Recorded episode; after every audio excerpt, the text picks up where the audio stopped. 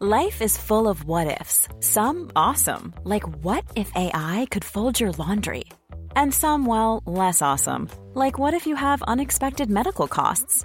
United Healthcare can help get you covered with Health Protector Guard fixed indemnity insurance plans. They supplement your primary plan to help you manage out of pocket costs. No deductibles, no enrollment periods, and especially no more what ifs. Visit uh1.com to find the Health Protector Guard plan for you.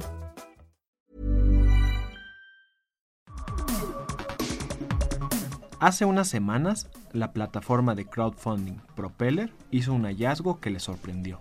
En plena crisis mundial, cuando se supone que todo el mundo está guardando su dinero, el 87% de sus usuarios estaba listo y disponible para invertir en una empresa. De acuerdo con su fundador, el financiero egresado de Wall Street, Daniel Mizrahi, el mundo de la inversión empresarial no se ha detenido, sino que solo ha volteado a ver con mayor intensidad a propuestas que les representen menos riesgo a los inversionistas en lo que la tormenta amaina. Si antes el nombre del juego era unicornios y rendimientos exponenciales, dice Daniel, ahora es riesgos bajos y ganancias seguras. Propeller es una plataforma de fondeo colectivo de capital en la que inversionistas de cualquier tamaño y desde 10 mil pesos invierten en empresas con estabilidad y futuro probado para convertirse en sus accionistas. Según explica Daniel, la propuesta de valor en la plataforma es la búsqueda en el cambio de paradigma del mercado del financiamiento empresarial y de inversión, el cual puede ser complicado, burocrático e intensivo en capital. Esto al dar la entrada a empresas que no cuentan con mucho dinero o el expertise para invertir en bolsa. Al mismo tiempo, empresas sin la suficiente capitalización, requerimientos o interés para emitir acciones en el mercado bursátil encuentran financiamiento para crecer en sus operaciones, lo que incentiva el emprendedurismo en México. Con una base de 10.000 inversionistas al momento, Propeller ha buscado diferenciarse de otras plataformas de inversión y fondeo con base en un acercamiento más cauteloso en cuanto al riesgo, más enfocado en el interés del inversionista que está buscando hacer crecer su dinero de una manera más segura. Mediante un trabajo de curaduría, Propeller solo da entrada para ser financiadas a empresas con un mercado probado, escalabilidad futura, sólida administración y, más recientemente, resiliencia ante los efectos de la pandemia en el entorno global. De esta manera, en el portafolio de Propeller se encuentran empresas con valuaciones superiores a los 100 millones de pesos, como Mezcal Amores, Cervecería Colima, Fitspin, Soe Water, Swap, Fondeadora o Indecolor. Para disruptores, Daniel explica por qué no está en su interés contar con cientos de empresas enlistadas, como si lo está tener un puñado de empresas seleccionadas por sus resultados y bajos riesgos, y por qué el bajo riesgo es el nuevo sexy. Estos disruptores, yo soy Eric Ramírez, comenzamos.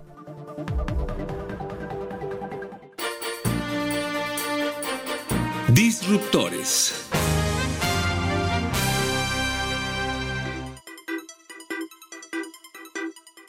Es Daniel Misraji, yo soy fundador y director general de Propeller. Te platico un poquito de mí. Yo empecé trabajando en el tema financiero desde el 2006. De hecho, yo estaba estudiando en Nueva York y empecé un programa de becario en un fondo de inversión allá en Nueva York, sin ningún tipo de paga ni nada. Yo nada más iba a trabajar, estuve ahí como un año. Era el BMI Try, ya sabes, una chamba muy pesada porque había que llegar muy, muy, muy temprano, salí muy tarde, pero bueno, me ayudó a entender mucho todo el tema financiero, ¿no? Decidí regresar a México y, hacer una empresa de asesoría financiera, en donde estuvimos ahí 10 años. Parte de lo que hacíamos ahí era que nos especializábamos en el análisis de las empresas, de las acciones, haciendo evaluación para ver cuáles empresas o cuáles acciones veíamos nosotros que estaban precio mercado por abajo de lo que de, su valor real y cuáles eran las que teníamos que comprar para invertir. Hacíamos portafolios de inversión, hacíamos otro tipo de inversiones alternativas, con bienes raíces, en startups, en un poquito de todo. Me di cuenta que ese era un negocio que no va a ser escalable nunca, porque cada cliente que teníamos de asesoría pues nos tomaba mucho tiempo convencerlo, es un negocio muy tradicional, es un modelo muy tradicional. Ahí fue cuando dijimos, bueno,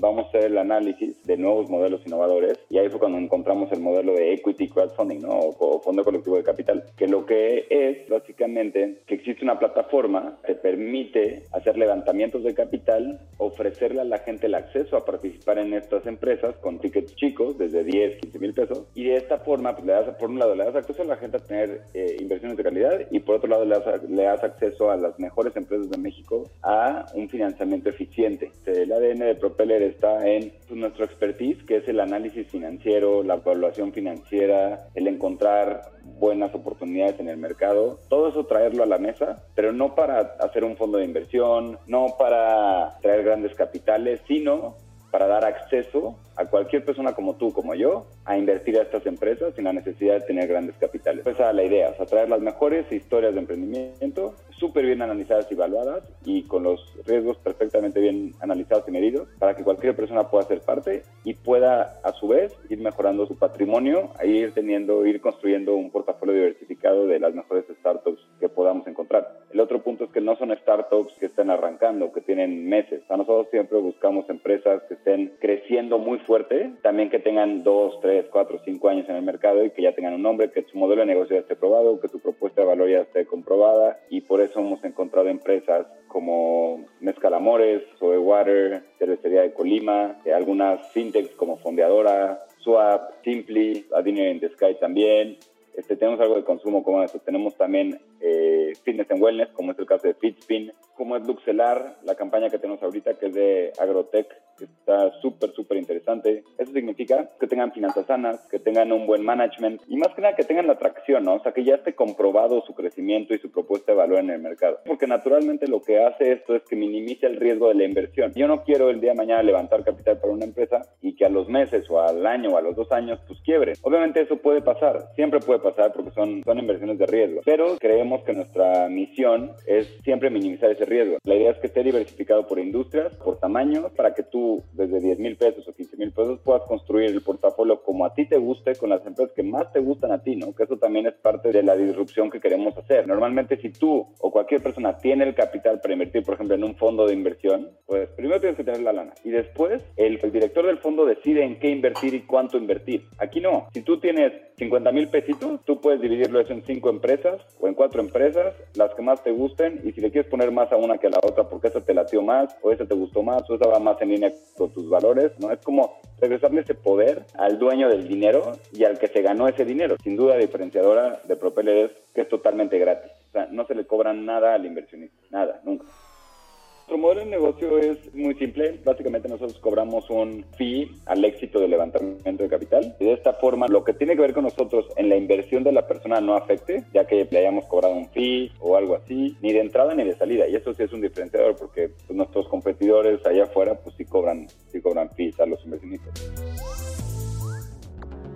Daniel habla sobre el approach de Propeller al riesgo y por qué hace sentido frente a otras opciones de inversión, así como el impacto de la pandemia en el mercado del crowdfunding digamos, nuestra trayectoria y lo que hemos tenido de experiencia, nos hemos dado cuenta que, por ejemplo, en el, tema de Venture Capital o estos fondos de Venture Capital, se vuelve como muy atractivo y muy sexy invertir en, tecnología, ¿no? Y invertir en tecnología en etapas tempranas. Eso lo vemos en Estados Unidos y en México también. Hay, hay fondos enteros que todo lo que quieren hacer es tecnología. En nuestra experiencia, para que una startup de tecnología en etapa temprana sea exitosa, es muy poco probable, porque tienen que pasar muchas cosas. Se tienen que alinear los astros para que esto funcione. Sin duda, si funciona, tu, tu, retorno puede ser muy, muy, muy grande, ¿no? O sea, puede ser 10, 20, 30, 50, 100 veces tu lana, si es que funciona. Hay una regla en los fondos de Venture Capital que te dicen, nosotros vamos a invertir, por, por decir, en 10 empresas, de las cuales 7 van a quebrar. Una va a regresar el capital y las otras dos van a reventar, en el buen sentido, el retorno. Y yo nunca entendí eso. Dije, ¿por qué no mejor buscas 10 empresas que no vayan a quebrar y que en vez de que dependas de dos que la revienten, ¿por qué no puedes encontrar a 7 o 8 o 6 que vayan bien y que tengas retornos mucho por arriba del mercado, que es un poco lo que nosotros buscamos. Yo prefiero tener de forma segura un 20, 25, 30% de retorno anual a que me prometan un 200, 300% al año con una probabilidad de éxito muy baja. Y pues sí, es mucho más difícil que una empresa que tiene 4 o 5 años, que ya vende 80, 100 millones de pesos, que tiene una base de usuarios muy grande, es mucho más difícil que algo así quiebre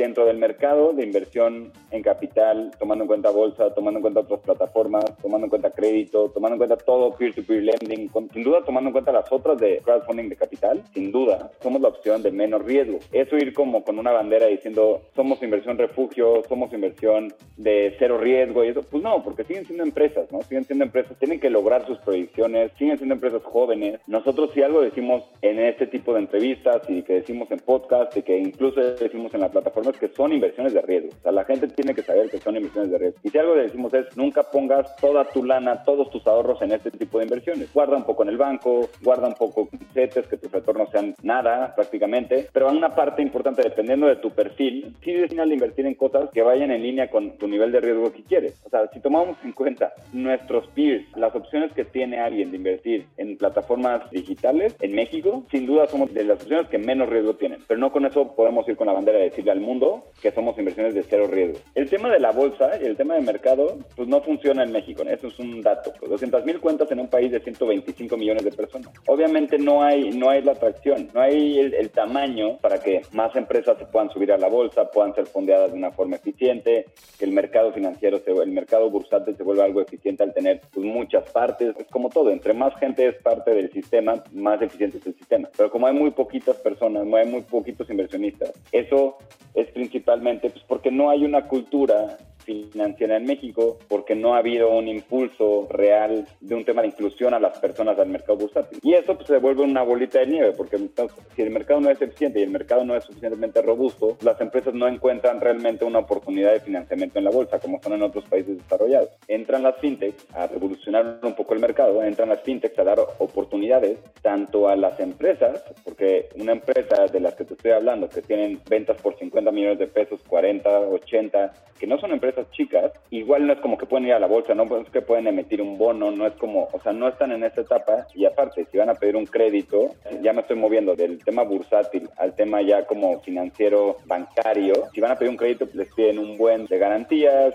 aforos de tres veces a uno, se vuelve muy complejo, son, son procesos muy largos de seis, ocho, nueve, diez meses para conseguir un crédito. Las empresas no tienen muchas opciones más que crecer de forma orgánica o con recursos medios o levantando capital con amigos y con familiares, etcétera. Entonces, un modelo como el nuestro o el modelo de, equity crowdfunding es muy, muy, muy interesante porque estas empresas pueden hacerse de capital de una forma mucho más eficiente, con una evaluación justa y no nada más una vez. Puede ser un levantamiento de capital recurrente, ¿no? Como nos ha pasado con Fundadora, como nos ha pasado con Luxelar, como nos ha pasado con Colima, en donde hacemos rondas subsecuentes, actualizando evaluación y nos volvemos como un músculo financiero para estas empresas. Y del otro lado, si nos vamos al lado del inversionista, pues qué oportunidad tenemos nosotros como jóvenes o no tan jóvenes de tener inversiones de capital, o sea, tener inversiones de calidad en el mercado. Pues nada, o sea, para tener nosotros la oportunidad de invertir en bolsa, si es que tienes algo que ver con bolsa y conoces un poco, bueno, tienes que tener una cuenta en una casa de bolsa, hay estas plataformas digitales como Homebroker, que sí, ok, te dan el acceso, pero bueno, ¿y luego qué haces, no? O sea, ¿cuál compras? ¿Por qué? ¿Cómo vas a medir tus riesgos? O sea, es, es un tema súper complejo, es casi casi como una ecuación que tienes que resolver. O sea, imagínate que tú te dedicas a diseño o a arquitectura o a lo que sea que te dediques, ver un mercado bursátil y entender y poder tomar buenas decisiones de inversión, pues se vuelve prácticamente imposible. Del lado del inversionista, si tienes una plataforma en donde tienes oportunidad de invertir en empresas que consumes, que te gustan, que probablemente eres fan de la marca, que has seguido su trayectoria durante los años y siempre has dicho, oye, pues estaría padre que pueda yo tener la oportunidad de ser parte de esa empresa. Y aparte entras y de forma profesional te explican, te describen los productos, te describen la empresa, son transparentes en sus números, en donde tú puedes entender este, a dónde van, son transparentes en quiénes son los que lo manejan. Y aparte, otra cosa importante y un diferenciador también de Propeller es que también tienes certidumbre en tu inversión. O sea, no es como que, bueno, compras las acciones y, bueno, pues a ver cómo nos toca, ¿no? Después. Cada, cada empresa y cada oportunidad que tenemos en Propeller tiene un plan de retorno a los inversionistas. Unos son muy certeros, otros tienen un componente de incertidumbre un poquito más grande, pero todos tienen un plan. Gracias a esa situación tan precaria, pues estamos empezando a existir modelos distintos que sí le dan la oportunidad a los inversionistas a poder tomar un poco más el control de su lana y poder hacer su tarea y decidir en qué invertir. Yo creo que nuestro modelo es de los modelos que menos riesgo hay allá afuera, porque siempre un tema de inversión, si algo he aprendido en casi 15 años ya de experiencia en esto, es que el tema de inversión es un tema, no es un tema de inversión, es un tema de riesgo, es un tema de manejo de riesgo. Propeller de eso se trata, de, de, ser una plataforma de inversión con un riesgo limitado, que se vuelve confiable, en donde estás entrando a empresas interesantes, exitosas, bien llevadas y aparte sanas financieramente hablando. Tienes un plan específico de cómo va a regresar ese lana a ti. Pues mira, sin duda es, es un momento bien, bien interesante. Por supuesto, las empresas necesitan capital de todos los tamaños, las chicas, las medianas y hasta las grandes. O sea, todo el mundo está necesitando capital todo el tiempo. Eso por un lado. Por el lado de los inversionistas, curiosamente nosotros hemos hecho dos o tres encuestas distintas en nuestra base de usuarios para entender dónde están. Muchas opiniones de gente bien interesante que seguimos dicen, no trates de adivinar lo que tu mercado quiere, sino pregúntale. Entonces eso es lo que hacemos todo el tiempo. Estamos tratando de hacer muchas encuestas, entendiendo dónde están nuestros inversionistas. Hicimos una encuesta hace poco en donde el 87% de nuestros inversionistas estaban dispuestos y listos para invertir en este momento. Te estoy hablando que eso fue como hace un mes. Digo, ya sabemos que todo el tiempo estamos en nuestro peor momento de la pandemia. Sí, ahí estaba eh, al rojo vivo y eso nos sorprendió de una manera increíble. La gente está frustrada un poco donde está, donde estamos, en donde tal vez en tu chamba te hicieron un haircut en tu sueldo, o tal vez perdiste tu chamba, o tal vez tu negocio que tenías, tu emprendimiento, pues igual está, está siendo amenazado. Nosotros como lo estamos leyendo es que esa gente, o la mayoría de nosotros que estamos viviendo esto, pues sí está abierto y sí está dispuesto a invertir su lana en negocios que no están siendo afectados de forma tan directa y de esta forma diversificar un poco su riesgo. Esa es un poco la lectura que nosotros le estamos dando. Sin duda, también hay, está el inversionista que está paralizado, ¿no? Que dice, oye, yo no invierto nada hasta que esto pase. También existe ese perfil y está bien. O sea, no estamos aquí para juzgar, pero sí estamos aquí para cuestionar y tratar de entender a nuestro inversionista dónde está y tratar de traer las mejores oportunidades de inversión, las que menos riesgo tengan y las que más rápido van a salir, digamos, a pie más rápido de esta situación. Este, nosotros traíamos, por ejemplo, campañas bien, bien interesantes y bien atractivas en sectores en donde justo estaban en el ojo del huracán y pues tuvimos que ponerle una pausa a esas campañas, esperar un poco y traer otras campañas que, que incluso han funcionado muy bien en la pandemia. Es como encontrar esas empresas en donde menos golpeadas están. Sin duda tenemos que tener mucho más cuidado y mucho más análisis hoy en día, pero el inversionista está, listo. Digo, no el 100%, pero en lo general, por lo menos en nuestra base de usuarios, están listos para seguir invirtiendo y seguir diversificando su patrimonio, sea chico, mediano o grande, invirtiendo en, empresas de calidad que no estén siendo tan golpeadas.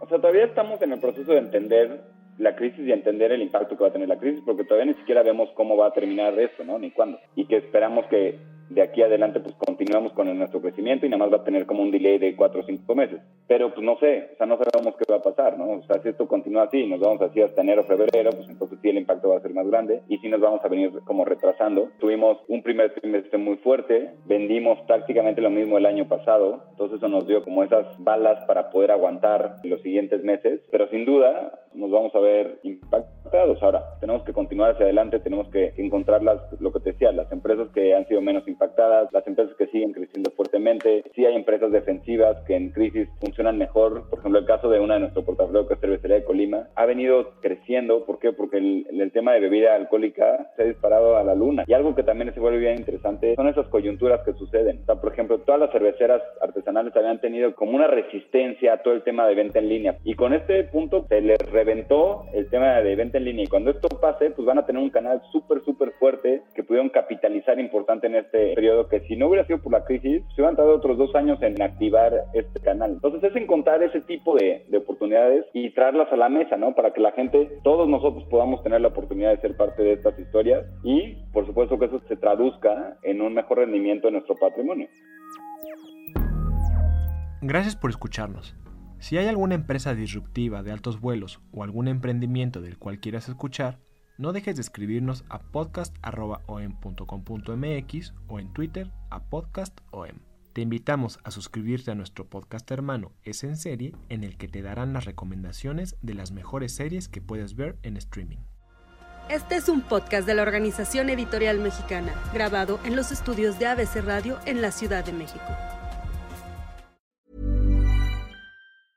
Mom deserves the best, and there's no better place to shop for Mother's Day than Whole Foods Market. They're your destination for unbeatable savings, from premium gifts to show-stopping flowers and irresistible desserts. Start by saving 33% with Prime on all body care and candles. Then get a 15-stem bunch of tulips for just $9.99 each with Prime. Round out Mom's menu with festive rosé, irresistible berry chantilly cake, and more special treats. Come celebrate Mother's Day at Whole Foods Market.